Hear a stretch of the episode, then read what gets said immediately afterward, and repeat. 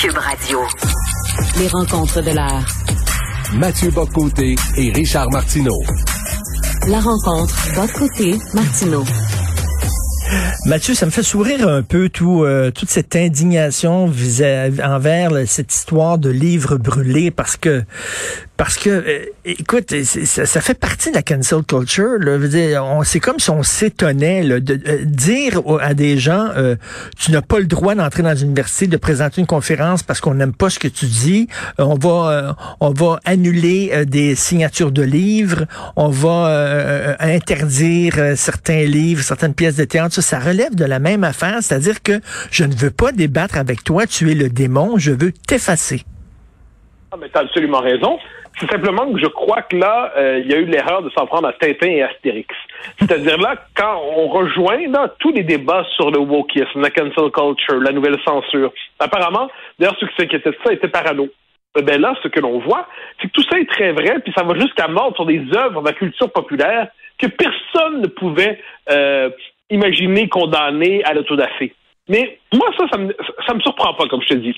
Mais là où j'étais un peu en colère hier, et je suis encore aujourd'hui, c'est dans la réaction de la classe politique. On va y aller avec les quatre chefs de partis fédéraux pour voir comment ils ont réagi. Justin Trudeau commence à dire que si personnellement, il est contre le fait qu'on brûle les livres, ce n'est pas un non-autochtone, donc un blanc, entre guillemets, d'expliquer aux Autochtones comment faire la réconciliation. Autrement dit, si la réconciliation passe par le fait de brûler des livres, eh bien, on va en brûler, s'il le faut. Euh, Erin O'Toole, se croyant courageux, dit pourquoi on doit les brûler, on pourrait pas se contenter de les censurer, en gros. Euh, il le formule autrement, mais c'est le sens de son propos. Euh, ça me faisait penser à ce sketch de RBO où euh, où il y avait euh, Robert Bourassa qui était euh, qui, qui, était bon RBO en avait fait un personnage, donc on pourrait pas les martyriser juste à moitié, s'il vous plaît. Bon, donc une espèce de des conservateurs là, on est supposé le parti de la défense de la liberté d'expression, le parti qui était qui s'opposait, Erin O'Toole s'était opposé à la culture la culture woke, la cancel culture. Eh bien ici aplati, il a fait le tapis.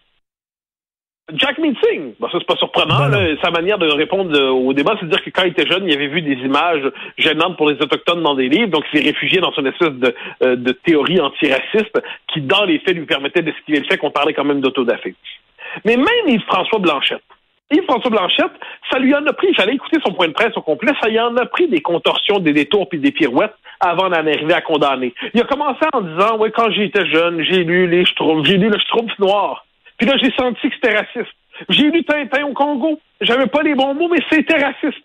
Mais là, c'est pas parce que ces œuvres-là sont racistes qu'on doit les condamner, on doit refuser de brûler les œuvres racistes. Donc, autrement dit, il doit faire tout un détour par, détour par la pénitence antiraciste, la repentance officielle anti-occidentale, qui consiste à transformer les œuvres en représentant d'une idéologie à détruire. Et après avoir fait tout ce parcours, Là, il a accepté de, de condamner. Donc, l'ensemble de la classe politique fédérale, quoi qu'on en dise, s'est aplati devant cette, ce geste qui relève de la terreur, qui est totalitaire, qui est un geste qui est d'une logique de taliban en quelque sorte. Hein. C'est-à-dire, euh, les uns détruisent des bouddhas de les autres détruisent des livres pour les transformer en engrais. Puis à travers tout ça, il y a quand même toute une série d'intellectuels, ou à tout le moins de semi-intellectuels, de gauche revendiqués, qui disaient, ou des journalistes qui disaient, est-ce que c'est si grave que ça? Puis les Blancs, il y a un journaliste euh, que je ne nommerai pas, mais qui a dit, bah, les Blancs veulent à tout prix conserver leurs livres racistes. Hein, il a dit ça, c'est, euh, c'est pas de lumière, celui-là. Euh, donc, il y a dans le milieu intellectuel, dans le milieu politique, il y a quand même eu soit une immense lâcheté, puis même chez ceux à qui on aurait demandé un, puis un minimum de courage. Qui pense vraiment sur le fond des choses qu'en s'opposant à ces mesures débiles qui consistent à détruire des livres, à les, les expurger, comme les pires curés ont jamais pensé faire. Les curés, au moins, cachaient les livres à l'enfer de la bibliothèque, fallait demander la permission pour les lire. Donc, les lire, on ne les transformait pas en engrais. Bon. Eh bien là, qu'est-ce qu'on voit dans tout ça? On voit une lâcheté effrayante eh bien non, un homme politique, Blanchette ou autour, aurait pu dire simplement là-dessus, ça n'a aucun sens, condamner sans nuance, condamner avec virulence, dire que là, on a atteint un point véritablement de folie maximale. Il n'y a pas à trouver d'excuses, de justification, tout ça. Eh ben non, même eux se sont aplatis dans tout ça. Je trouve que c'est navrant, cet épisode-là. Ça nous montre à quel point cette dame, qui soit dit en passant, permets-moi ce détail de plus, euh, la gardienne du savoir autochtone, hein, c'est un titre ben apparemment, dans une commission scolaire, euh, était finalement qui est coprésidente de la commission sur les peuples autochtones du Parti libéral du Canada, donc une militante libérale importante, qui se prétendait autochtone ne l'est même pas finalement. Eh bien, ça, c'est génial, parce que ça nous montre combien, comment, à quel point l'identité autochtone, pour certains, devient une identité refuge fantasmée. Là, mais comment cette femme-là, qui est une coucou, mais véritablement, c'est une coucou, tu as vu certainement la vidéo qu'elle a faite pour expliquer aux enfants sa démarche, mais c'est complètement hallucinant. Comment ça fait qu'elle est montée si haut, qu'elle avait l'oreille du gouvernement, euh, qu'elle pouvait convaincre des gens dans des commissions scolaires? Mais c'est le pouvoir de l'intimidation. C'est aussi, je dis, je suis la vertu, et si vous m'écoutez pas, vous êtes raciste. En plus, dans un environnement mental, symbolique et moral, où globalement, le, Canada en général se croit appelé non seulement à euh, faire tout ce qui est nécessaire pour que les Autochtones vivent une vie digne, ça, ça va de soi, mais qui est sur le mode de l'autocritique tel que c'est la fondation même du pays qui est remise en question, c'est la légitimité même du pays qui est remise en question. Eh bien là, il y a tout un créneau pour un, truc qui relève à la fois du racket et de l'intimidation idéologique. C'est-à-dire, je suis spécialiste en ça, si vous embauchez pas mes services, eh bien, vous êtes des racistes. Par ailleurs, mon discours est un discours de culpabilisation. Et là, je vais vous proposer un rituel de purification pour vous dessouiller l'âme, hein, pour vous laver l'âme, pour vous nettoyer l'âme des scories de l'Occident raciste.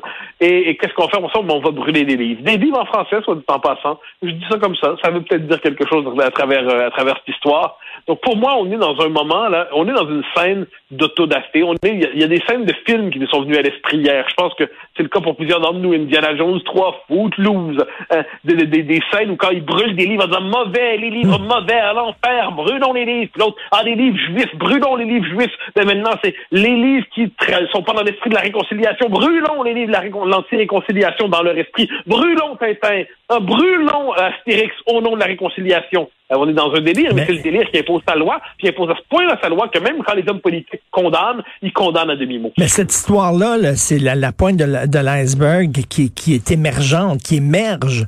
Euh, on va parler de ça, mais on ne parlera pas de l'iceberg au complet. selon moi, le problème, c'est pas seulement la pointe qui sort de l'eau, c'est tout l'iceberg. Mais bien sûr, mais bien sûr, ce sont les, cette affaire-là, c'est la, la conséquence, c'est l'expression caricaturale d'un mouvement de pensée qui domine l'université, d'un mouvement qui sature l'espace public à bien des égards, d'un discours qui est très présent dans les médias. Donc, tout ce discours-là, il est très présent. C'est juste que là, euh, un, peu, c'est quand même, c'est quand même idiot. Là, on s'en prend à Astérix. Ces gens-là manquent du sens élémentaire de l'intelligence, qui disent on va quand même pas s'en prendre un symbole qui est à ce point positif dans l'esprit des uns et des autres. Tintin, Astérix. On, on va juste avoir assez d'intelligence pour pas s'en prendre à ça. Eh bien non, ils sont tellement dans l'ivresse de détruire. Ils sont tellement dans la passion de détruire qu'ils s'en prennent même à des symboles comme ceux-là. Patrice Guénifé, ce que j'ai reçu à mon émission samedi mmh. euh, à CNews.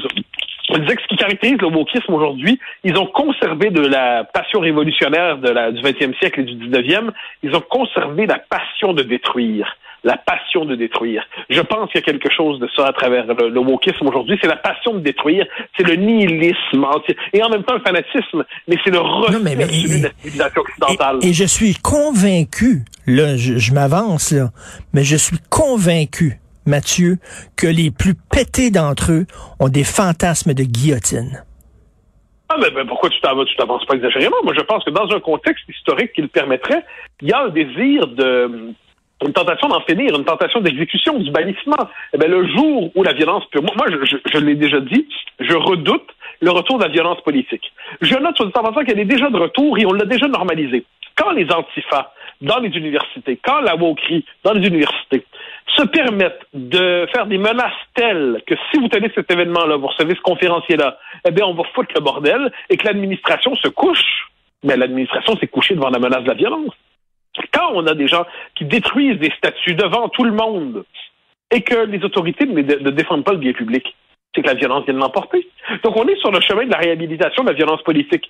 Dans 10 ans, dans 15 ans, à quoi ça va ressembler? Je te donne un exemple qui n'est pas sur la logique woke, qui est sur un autre. En France, hier, on a vu bon, euh, des policiers arrêtent euh, un dealer. Et eh bien là, des gens se jettent sur les policiers mmh. et se mettent à les frapper à coups de bâton, et ainsi de suite. Et les policiers ont peur des dealers. L'autorité n'appartient plus aux institutions dominantes liées à l'État, à l'école, à l'université, à notre civilisation. Nous sommes en déroute mentale. Nous sommes en déroute mentale. Donc oui, évidemment, de l'autre côté, la tentation de la violence est là. Et le jour où la violence sera possible, je redoute comme toi que ces gens-là euh, aient, la tentation, à tout le moins mentale, d'aller assez loin.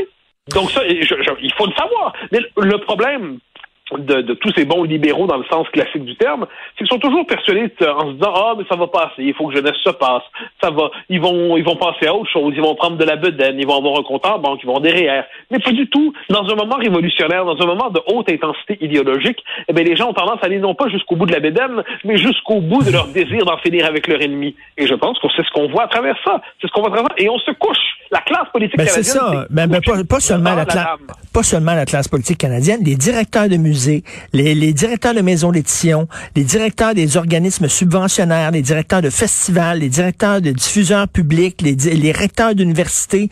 Euh, écoute, et je cite la Boétie aujourd'hui dans ma chronique, les tyrans ne sont grands que parce que nous sommes à genoux. Et tant qu'on va se mettre à genoux devant eux, euh, ces gens-là vont continuer d'en amener, d'en mener large évidemment raison, mais moi, la différence que je fais avec les politiques, c'est que c'est quoi la différence entre un, patron de musée, un patron de ci, un patron de un politique, c'est que l'homme politique doit, en dernière essence, en revenir au peuple de temps en temps. Donc, il doit tenir compte minimalement de la préférence populaire. Ce qui fait que Justin Trudeau a été obligé quand même de dire que personnellement, il trouve ça mal de brûler les livres. Courageux, Justin, courageux, pourrait-on dire. Il trouve ça mal qu'on brûle les livres. C'est rendu comme ça qu'on juge le courage politique d'un homme. Mais même Yves-François Blanchet, moi, à la rigueur, Justin Trudeau qui pense ça, je suis pas surpris. Mais qui Yves-François Blanchet sente le besoin de faire tout un long détour pour finalement dire que c'est mal, tout en condamnant les œuvres, mais en expliquant qu'on doit les conserver parce qu'il faut s'exposer au mauvais message qu'elles portent en elles. Non, mais ça devient lassant ça devient lassant. C'est rendu que certains veulent classer Tintin au Congo parmi les BD érotiques les plus inavouables. Je veux dire, il y a quand même, à un moment donné, il faut accepter de, il faut sortir de l'ethnocentrisme de l'actuel, comme disait Finkielkraut. Il faut accepter que toutes les époques ont pas vécu le monde de la même manière que nous. On va quand même pas passer l'ensemble des œuvres à la râpe idéologique. Je veux dire, moi, j'ai déjà écrit un papier sur Brassens là-dessus. Je veux dire, mon Dieu, l'œuvre de Brassens, si ces gens-là se mettent à s'intéresser à Brassens, on est foutus. Ils vont tout détruire Brassens. Euh, est-ce qu'on se rend compte de tout ce qu'il dit, Brassens? Eh bien là, si ces gens-là, et là, euh, Emmanuel Latraverse disait hier à, euh, à la joute en prolongation, bon, ben, euh, Madame Bovary, Madame Bovary, probablement. Et puis, il y a bien des Astérix qu'on a oubliés. Et on pourrait multiplier les exemples. Jusqu'où ça va aller, cette logique de destruction? Jusqu'où ça va aller? C'est inarrêtable. Donc, devant ces gens-là, il faut quitter la posture du, euh, du libéral sceptique qui dit Pourriez-vous, s'il vous plaît, ne pas nous exécuter aussi brutalement? Pourrions-nous discuter des modalités de notre exécution symbolique? Non! Il faut tenir tête, il ne faut pas se coucher. Il faut être très ferme devant ces gens-là, ne rien leur céder. Et la, la cancel culture, ce que ça dit, c'est bon, le, refus du débat. Tu l'as écrit souvent, tu le dis souvent. Je ne veux pas te parler, je veux pas débattre avec toi. Je t'enlève le droit même de parler. Sais-tu pourquoi? J'ai pensé à ça ce matin. Je le sais pourquoi ils veulent pas débattre. Parce qu'ils savent qu'ils sont ignorants, parce qu'ils savent qu'ils sont ignorants et ils savent qu'ils perdraient le débat. Et c'est pour ça qu'ils veulent faire taire les gens qui pensent pas comme eux. Ils sont incapables de débattre parce qu'ils savent qu'ils ont une méconnaissance de l'histoire. Tu leur prêtes plus d'intelligence qu'ils n'en ont, je crois. Euh, je pense qu'ils refusent de débattre parce qu'ils sont persuadés qu'ils ont devant eux Lucifer. Ben, si on a Lucifer devant soi ou un nazi, effectivement, moi, on me dit, voulez-vous débattre, monsieur Bocoté, avec un nazi? Ben, je veux pas me battre avec un nazi, je veux battre le nazi. Je veux dire, c'est pas la même chose. Les, nazis, on les convainc. Je pense que c'est Woody Allen qui disait, devant les néo-nazis, euh, un coup de poing américain, ça peut toujours être utile. Bon. Donc, manifeste, mais je, non, je pense que ils ont cette idée que l'autre est tellement illégitime que sa parole ne peut pas être acceptée. Cela dit, là où je te donne raison, c'est on le voit en France, par exemple, il y a quelques personnes, on connaît le personnage d'Éric Zemmour dont on a déjà parlé. J'ai souvent entendu, on me le rapporte, des gens qui disent ah, je veux pas aller débattre avec Zemmour, je serai pas à sa hauteur. Mais ça ne les empêche pas de dire que c'est un monstre. C'est intéressant si vous êtes convaincu qu'il a tort. Puis il y a tout le temps sur des points, hein, c'est pas question. Ben, osez débattre avec lui. Si vous êtes non, parce que je me ferais détruire, disent-ils, donc je ne veux pas aller devant lui. Donc en gros, vous définissez, vous décidez à l'avance que c'est un monstre, mais quand vous avez l'occasion d'aller prouver devant l'autre, de le contredire, en disant non, vous avez tort, et puis je vais vous expliquer, eh bien là, ça se décompose. Ça se décompose comme des petits êtres sensibles, comme vous appellerez des petits lapins. Jean-Luc Mélenchon a toutefois accepté, on j'ai hâte de voir la suite, de débattre avec lui. Bon, mais au moins, ça, ça va être intéressant. Mais normalement, la tentation woke nord-américaine, c'est que devant quelqu'un qui pense pas comme soi, on préfère se, décomposer en larmes et puis se dire oh là là c'est terrible. Et ça c'est c'est de la lâcheté et c'est du fanatisme tout à la fois. Et en, terminant hier, Joseph Facal m'a dit quelque chose de très intéressant. Euh, il a dit c'est drôle les socioconstructionnistes, ceux qui disent que tout est une création sociale, il y a pas de il y a pas de sexe, il y a pas de genre, tout ça est une création sociale. Il dit il y a pas de vérité objective, ça n'existe pas, tout est relatif. C'est drôle, mais eux par contre, ils présentent leur vision du monde comme étant une vérité objective. C'est drôle, hein? Tout est une construction sociale, sauf leur discours à eux. Mais la déconstruction, moi, ça, j'ai toujours été convaincu ça. La déconstruction est une étape sur le chemin d'un nouveau fanatisme. Donc, on, une fois qu'on touche le nihilisme, c'est un fanatisme. Donc, le relativisme n'est jamais qu'un instrument. C'est un, une force de marteau-piqueur pour déconstruire les fondements de notre civilisation. Mais un nouveau fanatisme s'impose. Et pire que tout, c'est pas une position politique, c'est un fanatisme. C'est une révélation religieuse. Le monde est fondamentalement mauvais. Celui qui incarne, le mal, c'est l'homme blanc hétérosexuel. Il faut chasser du monde le mal. Il faut chasser Lucifer. Et qu'est-ce qu'on a à ça? c'est un discours religieux. C'est un discours religieux qui s'installe. Donc, la, déconstruction n'était qu'une étape sur le chemin de nouveau fanatisme. Ah, que c'est désolant. Merci beaucoup, Mathieu. Merci, on se reparle demain. Bye.